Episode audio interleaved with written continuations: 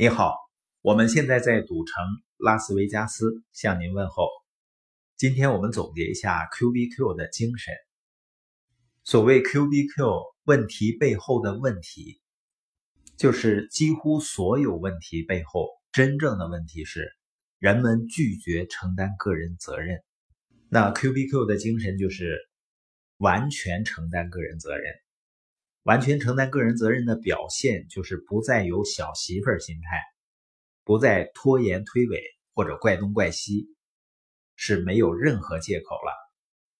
当人不再找借口的时候，就开始真正挖掘自身无限潜力了。Q B Q 精神的第二点呢，就是相信我只能改变我自己，通过改变自己，从而影响周围的人。当一个人不再试图改变别人的时候，是真正洞悉人性的开始。第三点呢，立刻去执行，行动高于一切。而我发现呢，很多人在这一点上方向不那么正确。比如有人跟我说啊，我能一天看一本书，我通常会问啊，那你什么时候去实践呢？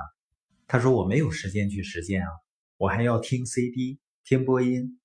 那我要问的是，你看书的目的是什么呢？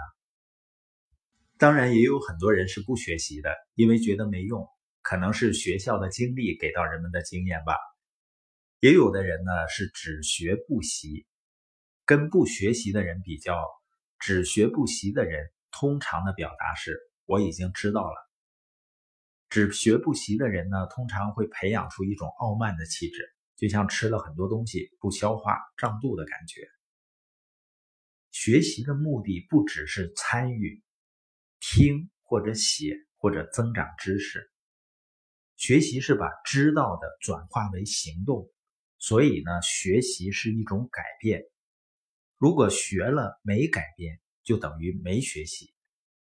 所以，只是了解，没有执行和付诸行动，就没有达到学习的目的，没有学会任何东西。那你今天实践了你学的什么东西呢？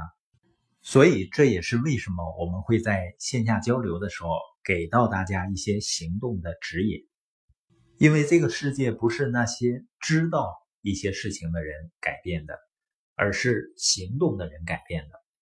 我清楚的知道，对于那些喜欢学习的人们来说，最重要的是什么？就是开始去行动。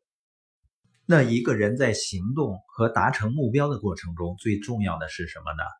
是导师或者教练。跟随导师、教练意味着你会知道需要做的最重要的事情是什么，不然呢，你会做你以为最重要的事情。那些整天忙碌却不富有的人，都是做了很多自己认为重要的事情的人。今天播音的重点呢？一个完全承担个人责任的人，是没有任何借口的人，是只改变自己，是立刻去行动的人。那一个人在行动的过程中，最重要的是导师的指导，就像旅游需要导游一样，人生呢需要导师。